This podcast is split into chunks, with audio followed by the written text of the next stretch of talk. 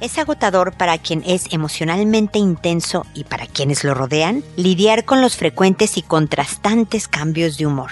¿Qué pueden hacer unos y otros? Esto es, pregúntale a Mónica. Noviazgo, pareja, matrimonio, hijos, padres, divorcio, separación, infidelidad, suegros, amor, vida sexual. Toda relación puede tener problemas, pero todo problema tiene solución. Pregúntale a Mónica. Porque tu familia es lo más importante.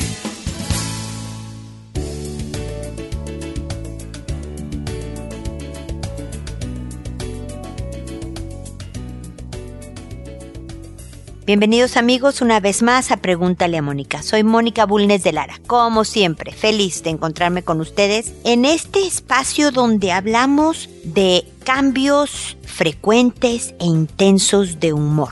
En algunas familias, en algunas empresas, entre los amigos, de repente hay una persona que es emocionalmente inestable, que realmente no sabes cómo va a reaccionar y cuando sabes cómo va a reaccionar, sabes también que va a reaccionar intensamente. Que si está feliz no es que esté contenta, es que está reventando de gozo.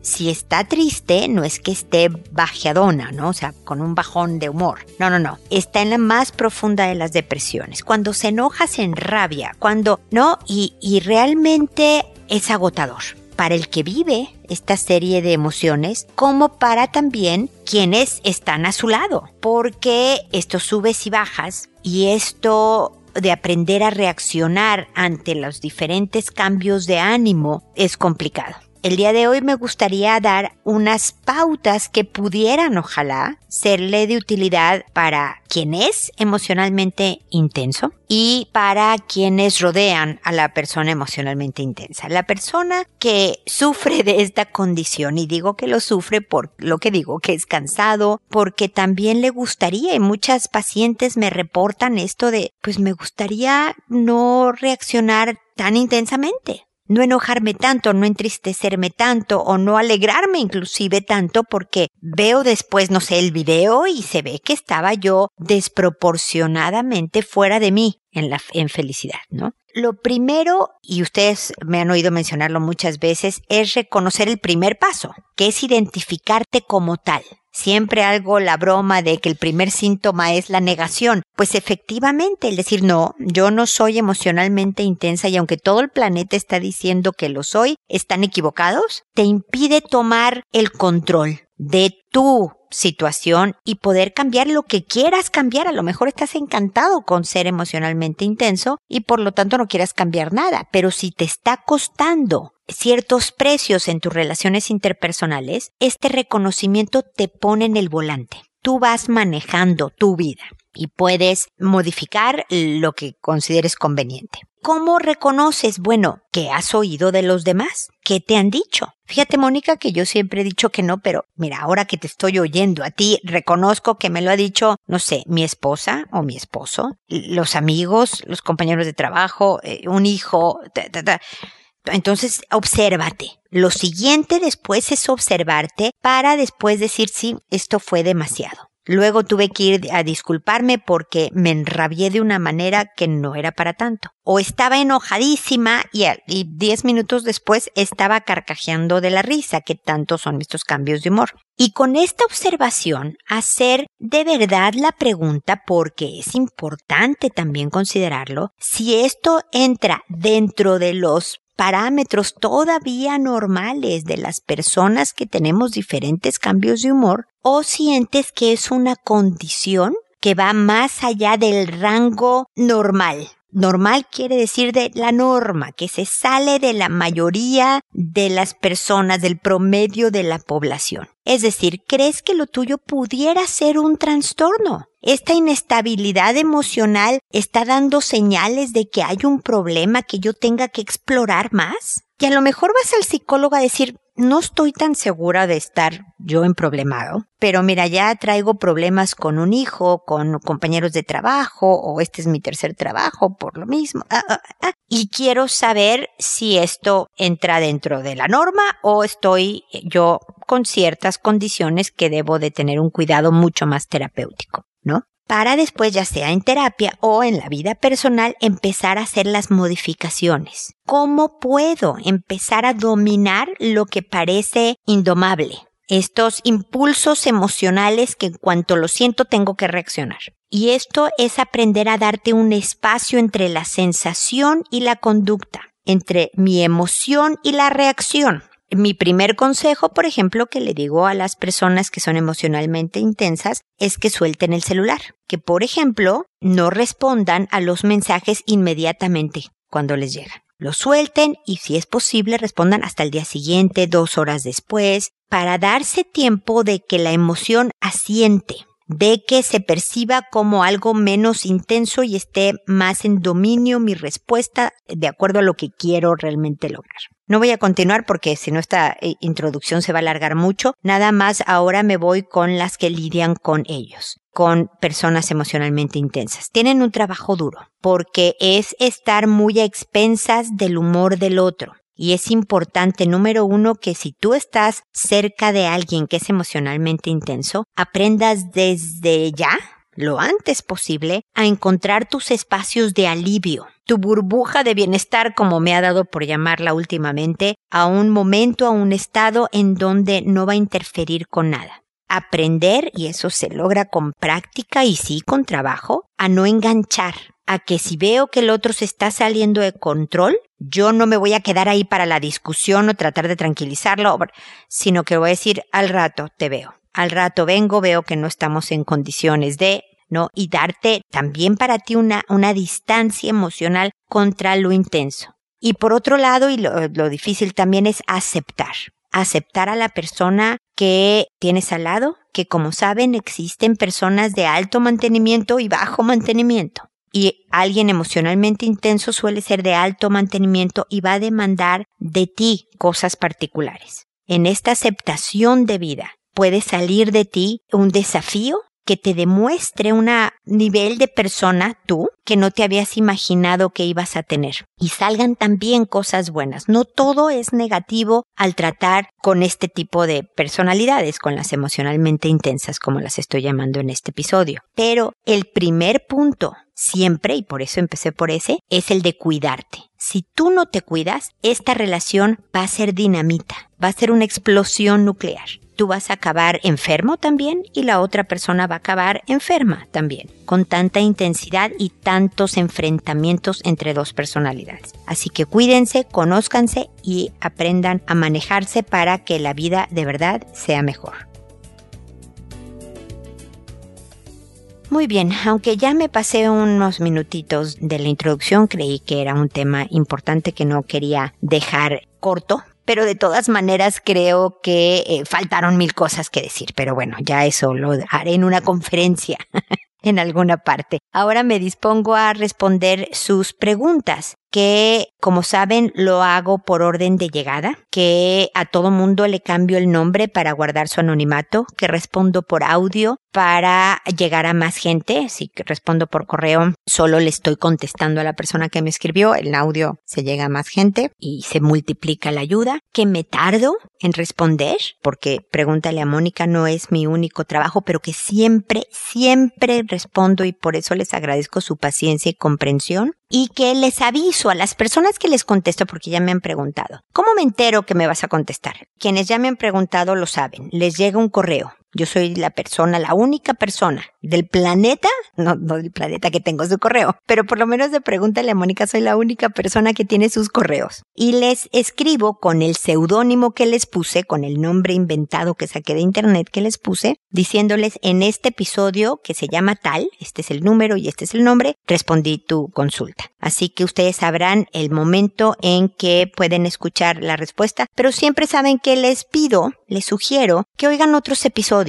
La verdad hablo muchísimo de relaciones interpersonales. Se me ha vuelto mi especialidad porque hablo de relaciones interpersonales entre la pareja, entre padres e hijos, entre hermanos, entre familiares, amigos y por supuesto en relaciones de trabajo. Entonces, no importa de la relación específica que esté hablando, hay principios que se pueden aplicar en muchas situaciones y creo que les puede servir para mejorar la calidad de, vida. Así que, bueno, espero que, que eso sepan. Creo que ya dije todas las reglas del programa, así que empiezo con Leonor el día de hoy que me dice hola. Mi consulta es sobre mi hijo. Tiene cinco años y me contó que su primo de nueve le pidió que le chupara el pene. Mi hijo lo hizo. Estaban en mi cuarto en mi cama, luego el primo le chupó el pene a mi hijo y también le tocó su trasero con una palmadita. Yo le expliqué a mi niño que eso estaba mal porque su cuerpo nadie lo debe tocar y que él tampoco debe tocar el cuerpo de los demás, ni chupar ni estar mirando. Que si alguien intenta algo así, que diga que no y salga de ese lugar. La verdad es que estoy angustiada, siento que descuidé a mi niño, quiero hablar con mi sobrino para saber qué le sucedió para que haga esas cosas. Me pregunto si es normal estas situaciones, si debo hablar con la madre de mi sobrino, cómo protejo a mi hijo de otra situación así. Tengo una desagradable sensación de solo pensar que alguien abuse de mi niño. ¿Qué debo hacer? ¿Cómo le enseño? Dejo que siga viendo a su primo. No lo hablé con nadie, solo con usted. Gracias. Leonor, espero que para ahora ya lo hayas hablado con alguien más, ahorita te explico, porque me tardo, como pudiste escuchar, en mis respuestas y lo lamento. De verdad, yo sé que estás muy preocupada y te encantaría que yo te hubiera respondido de inmediato al recibir tu correo. Pero la verdad es que los correos, en cuanto llegan, se van a un folder, a una carpeta en donde se van formando. Por eso contesto por orden de llegada, ¿no? Entonces no los reviso hasta que preparo el programa, muchas veces en el mismo día en que lo voy a grabar. Pero para eso ya pasaron varias semanas, Leonor. Así que una disculpa a ti y a todas las personas que me escriben y como agradecía por la paciencia. Pero de todas maneras espero llegar a tiempo, porque me haces muchas preguntas. La primero que me llama la atención es que tú me digas que sientes que fallaste como mamá o que descuidaste. ¿Cuáles son tus palabras? Estoy buscando. La verdad es que siento que descuidé a mi niño. Esas fueron tus palabras tal cual es en tu mensaje. Y no, Leonor, de verdad, yo sé que es bien difícil. Como mamá, sientes que no lo protegiste lo suficiente para que nada le pasara, pero en la vida real esto es imposible. Ni siquiera le hace bien a tu hijo que tú lo vigiles tanto y lo cuides tanto que nada le pasa. Porque cuando no le pasa nada a Leonor, no le pasa ni lo bueno. O sea, es decir, no le pasa nada, ni lo malo, ni lo bueno. Y lo malo, toda proporción guardada, debería haber malos que nunca deben pasar, como situaciones de este tipo. Pero en todas se aprende y en todas se fortalece. Yo quisiera que el abuso no existiera, que ese malo no, no hubiera, que hubiera otros malos. Rasparse las rodillas, por ejemplo, porque te caíste en la bici. Pero, pero esto es parte de lo que ocurre en la vida y de verdad no podemos estar en otras. Entonces, aunque sé que estoy diciéndote algo que es bien difícil de, de lograr, no mal cuando algo malo le pasa a tu hijo, créeme que no lo descuidaste. Esto es la vida normal, Leonor. ¿ok? Em, creo que vale la pena definitivamente que hables con tu sobrino, sobre todo para que sepa que tú sabes. Y también eso evita que el niño vuelva a intentar otras cosas. Porque cuando hay una diferencia de cuatro años como la hay con tu hijo, se puede catalogar como abuso, Leonor. Entonces, esto no debe de volver a suceder. No sé qué habrá pasado con el primito, porque el primo de nueve años, esa conducta no corresponde a la etapa de desarrollo, ¿ok? Este niño de nueve años está haciendo cosas que no son propias de su edad y por lo tanto hay que investigar qué pasa, como bien dices. Definitivamente habla con la mamá del sobrino, con el sobrino y antes, si quieres, después, no me importa el orden de los productos, pero también con su mamá. Ella tiene derecho a saber qué está pasando con su hijo, tiene que, de hecho, le puedes poner a escuchar mi respuesta para que entre las dos puedan encontrar un parámetro de acción, no necesariamente deben de dejar de verse. Lo que sí es que los primos no pueden bajo ninguna circunstancia estar jugando sin la supervisión directa de un adulto. Es decir, no pueden jugar en el cuarto de al lado mientras tú estás en otra habitación, ¿me explico? Si tú tienes que estar en el mismo cuarto donde ellos o ellos en el cuarto donde tú estás, pero este primito, que al parecer algo está viendo cosas inapropiadas, les le están haciendo cosas inapropiadas, algo está pasando, no puede estar solo con su primo. Puede seguirlo viendo, pero no pueden estar solos. Y si no hay una, una circunstancia en donde de verdad no puede haber un adulto supervisándolos, entonces ahí sí no se pueden juntar los primos, ¿ok? Creo que lo que le explicaste a tu hijo estuvo muy bien. Esto no se hace, el respeto a tu cuerpo, al de los demás, denuncia inmediatamente, dices no, y aunque te digan que van a inventar una mentira de ti, tú me cuentas a mí, yo nunca me voy a enojar, así te inventen una cosa o te digan que me van a hacer daño a mí, tú me cuentas que no va a haber problema. ¿Ok? Así que espero que con todas estas conversaciones, mi querida Leonor, la, cosa vaya caminando un poco más. Esta no es de una sola conversación con tu pequeño, es de muchas. No diarias, no lo agobies. Este tema no lo quieres hacer un foco de atención, pero aprovecha una película, aprovecha un comercial para decirme, qué importante es cuidar el cuerpo, ¿no? Aunque sea un comercial de pasta de dientes, ¿eh? ¿Cómo es importante cuidarnos nuestros dientes? Porque luego duele y todo el cuerpo se debe cuidar y todos debemos de cuidar nuestro cuerpo y también el de los otros. Y se acabó tu comentario de la pasta de dientes. Y dos meses después comentas otra cosa relacionada con la denuncia, por ejemplo, y así, de tal manera que tu pequeño vaya internalizando, vaya, vaya haciendo suyas todas estas eh, lineamientos, todos estos principios de acción sobre el desarrollo sexual, ¿ok? Espero de todas maneras que estemos en contacto. Me dice Omara después, tengo un hermano alcohólico, tiene 50 años, es profesor, casado, tres hijos. Lleva más de 20 años bebiendo y los últimos dos años han sido horribles. Ahora pierde noción de todo, falta su trabajo y está enfermo físicamente. Ha presentado deposiciones con sangre con frecuencia. No quiere recibir ayuda. Sigue diciendo que él puede controlar, pero sabemos que no. No sé qué hacer, cómo intervenir. Su esposa y familia están sin capacidad de decidir. Creo que enfermos también. Por favor, ayúdame. Dame unas luces por dónde comenzar la ayuda. Hicimos un intento de internación hace siete años atrás y se escapó convenciendo a todos de que él se controlaría, lo que no ha hecho. ¿Dónde lo llevo para solicitar ayuda? Por favor, guíame. Mi querida Omara, no sabes cuánto lamento la adicción de tu hermano. Una de las más duras y difíciles lecciones de una familia que sufre de adicción, porque uno de los miembros, cuando uno de los miembros tiene una adicción, todos se impactan, como puedes observar en tu propia familia, todos, la esposa, los hijos y ustedes están impactados, influenciados por este tema de la adicción. Una de las cosas más difíciles es entender que nadie puede hacer nada por el adicto que él deba de hacer por sí mismo. ¿Me explico? Como trataron hace siete años, lo internaron y se escapó. Él está seguro de que en cuanto decida que lo deja de tomar,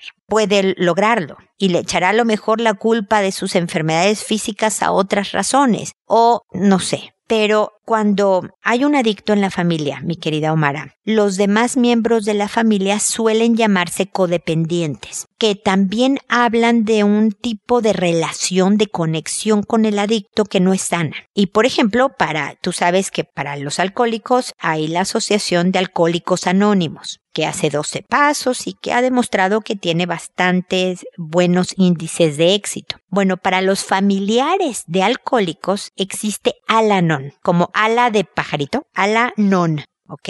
Que generalmente donde hay un grupo de alcohólicos anónimos hay uno de Alanon. Y les sugiero a todos, a la esposa, no sé cuántos tengan los hijos, los hijos a lo mejor ya son medio adolescentes o hasta adultos de, tu hermano, porque él tiene 50 años, y a ustedes que vayan a estas reuniones de Alanon a oír, a participar con la frecuencia que ustedes consideren, ojalá inicialmente una vez por semana, para que se vayan familiarizando con las características de lo que pasa con los codependientes, porque ustedes mismos tienen que vivir su propio proceso. Ahora estás más centrada en, no, Mónica, yo lo que te pregunté es a dónde llevo a mi hermano para que le ayuden con su alcoholismo. No lo puedes llevar tú, Omara. Le puedes contar, fíjate que yo voy a ir a Alanon Justo los lunes se junta Alanon, pero los martes se junta Alcohólicos Anónimos por si te interesa el dato, hermano. Ah, ya me tienen cansado con sus rollos del alcoholismo. Ok, yo nada más te decía. Y adiós, no puedes hacer nada. El hombre tiene 50 años y ya no solo tiene esta adicción conductual, obviamente también química porque ya está enfermo físicamente, está en unas etapas, porque es lo que pasa con las adicciones, que suelen ser progresivas y pueden llegar a ser hasta mortales, mi querida Omara. Y eso de verdad lo lamento de tu familia. Pero ustedes, tú y tus demás hermanos, tus papás, obviamente tu cuñada y tus sobrinos no van a poder estar sanos y lo más en paz posible con todo el hermano y el que siga siendo alcohólico si no se atienden ustedes, Omara. Yo sé que me has dicho por dónde empiezo. Empieza por ti.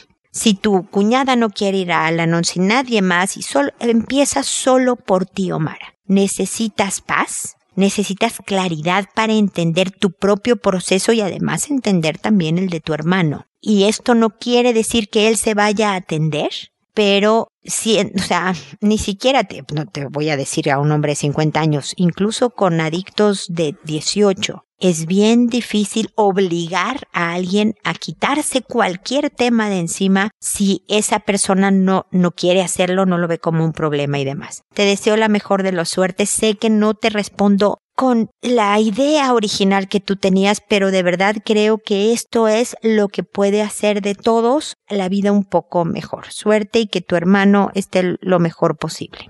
Ahora es el turno de Margot que me dice, doctora Mónica, quisiera que me ayudara con un caso. El día de hoy me di cuenta que mi hija de 11 años y mi hija de 5 años se mostraban y tocaban sus partes íntimas. Al confrontarlos me dice que tenían curiosidad y que también se habían dado besos con lengua para saber cómo eran. Yo estoy en casa con ellos todo el día y no ven cosas relacionadas con sexualidad. Sin embargo, siento que en el colegio, más que todo en la edad y curso de mi hijo mayor, el tema está muy fuerte. No sé cómo manejar esto y estoy en una angustia tremenda. Yo les hablé y les expliqué lo mal que estaba esto. Sin embargo, no sé qué más hacer. ¿Es normal estas edades la curiosidad? Me siento desubicada con respecto a esto, ya que yo tuve solo hermanas y mi esposo solo hermanos. No sabemos si la curiosidad es normal entre niños y niñas. Y en esas edades, por favor le pido discreción con mi nombre y espero su ayuda y respuesta. ¿Cómo sé cuándo responden mi pregunta en la página? Bueno, Margot, como viste, tu nombre no es Margot, así que todo esto es anónimo y también ya expliqué cómo te vas a enterar que respondí a tu consulta.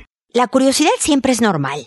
La curiosidad es lo que logra los buenos descubrimientos, en muchas etapas hay curiosidad en la pubertad en la que está tu hijo de 11 años. Es normal la curiosidad. A los 5 años definitivamente es normal la curiosidad. Lo que no es normal es que el hermano de 11 años le diga a la de 5 vamos a hacer esto porque esto no corresponde neurológicamente, cognitivamente a una niñita de 5 años decir, hermanito de 11, se me ocurre esto que hagamos. Generalmente el que está en la pubertad, en el que está ya a dos minutos de empezar la adolescencia, el que ya tiene muchas hormonas en juego y cuerpo en desarrollo, es el que tiene mucho más impulsos hacia el tema sexual y decide resolver curiosidades experimentando con su hermana. Pero esto, mi querida Margot, es abuso, ¿ok?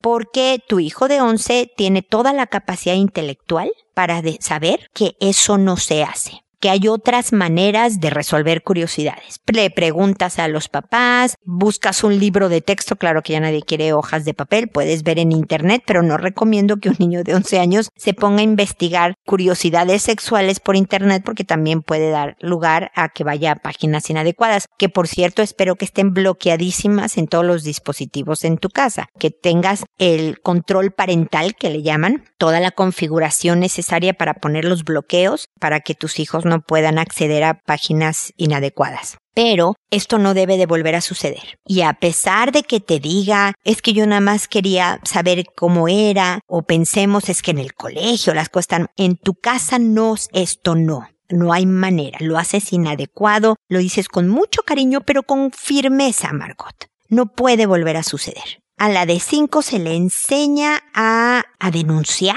no solo a, a, respetar su cuerpo y al del hermano, pero también a avisar, mamá, fíjate que a Pedrito, no sé cómo se llame tu hijo, me dijo que hiciéramos esto y tú me dijiste que mi cuerpo hay que cuidarlo, entonces te aviso. Y aquí no hay regaños, no hay gritos ni sombrerazos porque estén diciendo que hay que hacer cosas, sino que solo hay acción que tomar. Entonces, con tu hijo hablas aparte y le hablas sobre que es la pubertad, hay curiosidades y hay temas que va a querer investigar, pero que te tiene a ti, a su papá, al abuelo, al primo, al que tú sepas que es una persona adulto con, con criterio, que lo pueda orientar adecuadamente, pero que jamás ni a su hermana, ni a cualquier otra niña de su edad o menor se le puede usar como mesa de experimentación para que yo resuelva mis curiosidades como te digo, sí, la curiosidad sí es normal. Lo que no es bueno es llevar a la acción la curiosidad de la manera en que lo hicieron tus hijos, en particular el de 11 años. Me estoy enfocando más en él por lo que te digo, su desarrollo neurológico su desarrollo cognitivo, habla que él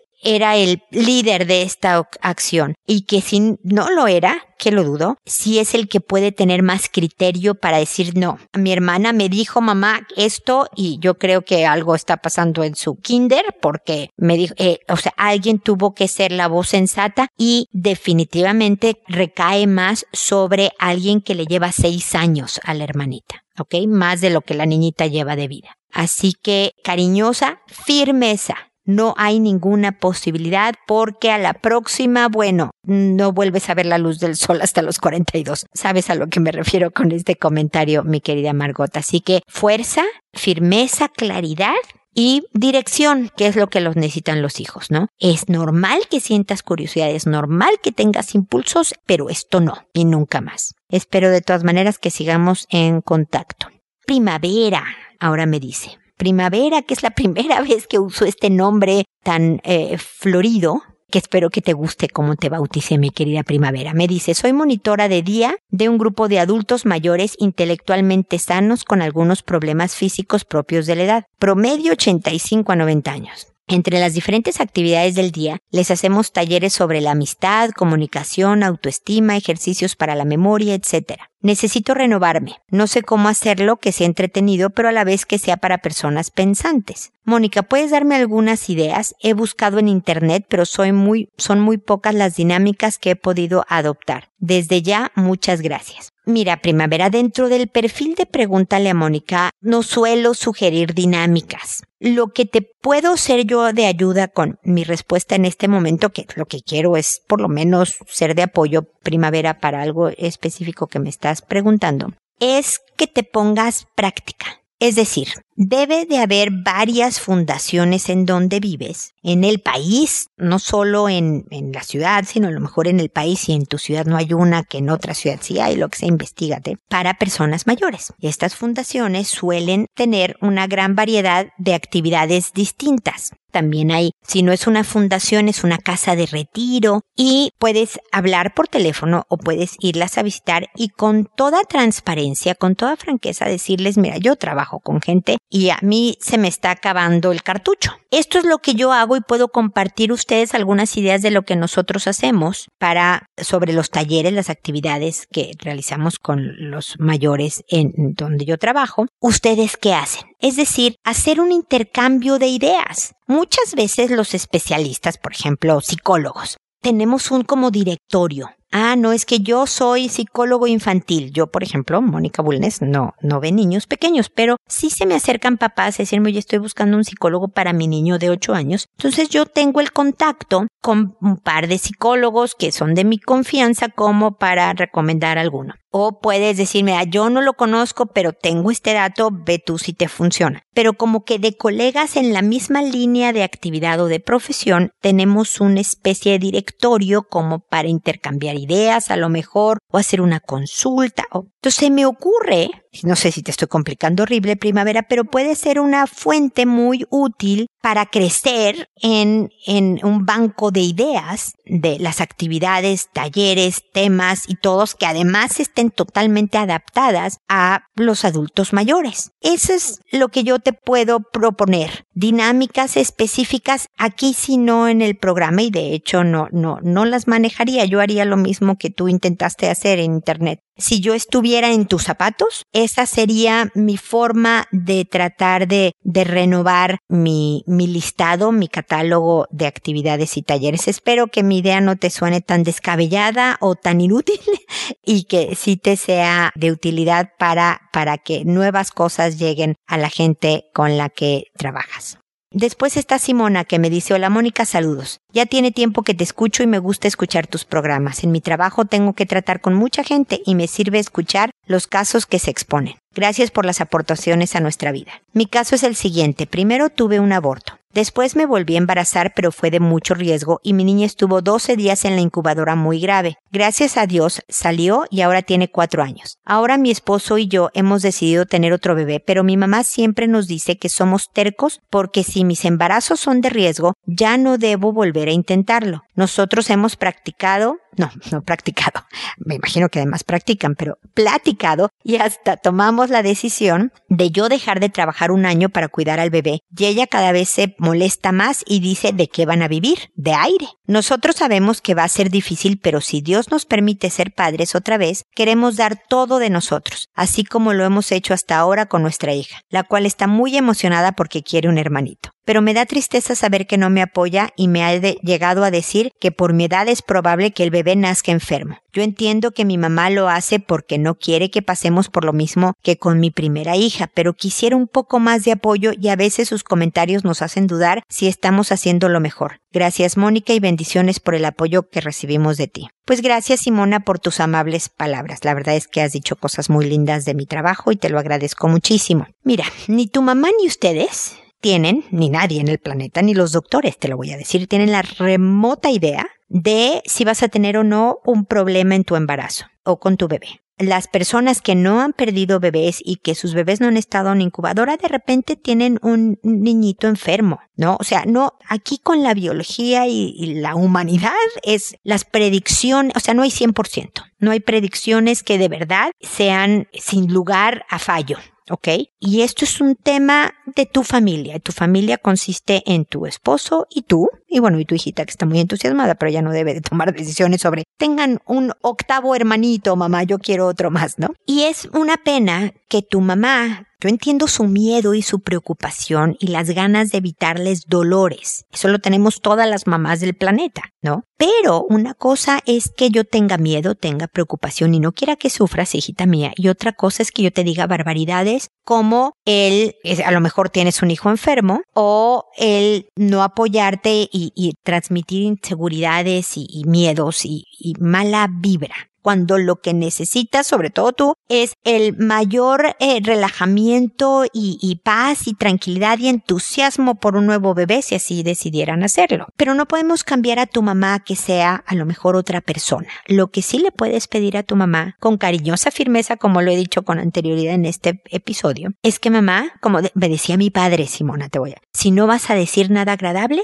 mejor no digas nada. Y si tu mamá te suelta con de qué van a vivir de aire, mamá, ¿te acuerdas que te había dicho que no dijera? Entonces, ¿sabes qué? Me voy a ir de la visita. Luego hablamos. O estoy hablando contigo por teléfono, mamá, y te pedí que no dijeras esos comentarios. Bye, mamá, ya voy a colgar, te hablo luego. Y muy educadamente le cuelgas. No, no, hija, ya no voy a decir nada. No, mami, ya lo dijiste. Hasta mañana. Besos y le cuelgas. De tal manera que tu mamá, pues sí aprende un poco de autocontrol, Simona. Si no va a decir, bueno, ya entendí, los apoyo y pase lo que pase, aquí voy a estar con ustedes. Si no va a aprender a decir, no te voy a decir, te lo dije, por ejemplo, si algo pasara en tu parto o lo que sea, la puedes ir entrenando para por lo menos ir guardando silencio. ¿Ok? Si tu mamá tiene poco filtro, Simón, es muy posible que de vez en cuando se le salgan comentarios imprudentes o inadecuados. Ni hablar parte de aceptar a la, no solo a los emocionalmente intensos, que es el título de este programa, sino gente complicada, es saber que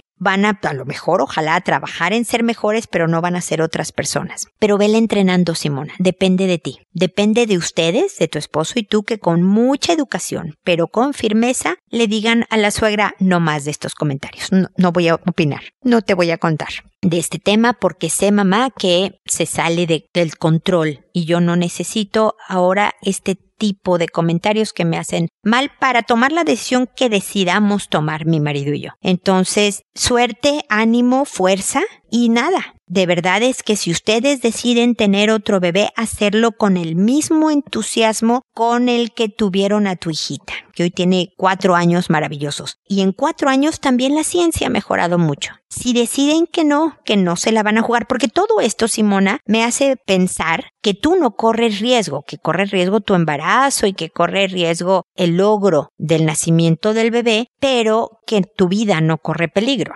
porque ese es también un factor a considerar. Si existiera el punto en donde tú corres peligro, también es algo a conversar marido y mujer sobre si están dispuestos a jugarse ese riesgo sabiendo que tú pudieras fallecer y entonces qué pasaría con tu marido y con tu pequeñita. Pero suena que no, que es una cuestión de embarazos y que tú vas a tener todos los cuidados pre y postnatales, sobre todo si te vas a quedar un añito siendo mamá de tiempo completo. Ya se van a hacer los ajustes que se tengan que hacer si es una decisión tomada por ustedes. Sabrán que va a haber momentos difíciles, pero siendo equipo no va a haber manera en que no puedan pasar los momentos difíciles de tú no trabajando económicamente hablando, sabiendo que integraron esta familia. Así que suerte, muchísimo éxito en lo que decidan y si te embarazas, cuéntame para tenerte en mis oraciones, para mandarte toda la buena vibra posible y para alegrarme con ustedes de la feliz noticia. ¿Ok? Espero que sigamos en contacto y también espero amigos que nos volvamos a encontrar en un episodio más de Pregúntale a Mónica. Y recuerda siempre, decide ser amable. Hasta pronto.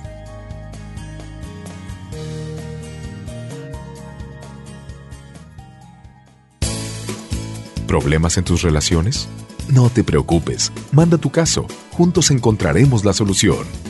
www.preguntaleamónica.com Recuerda que tu familia es lo más importante.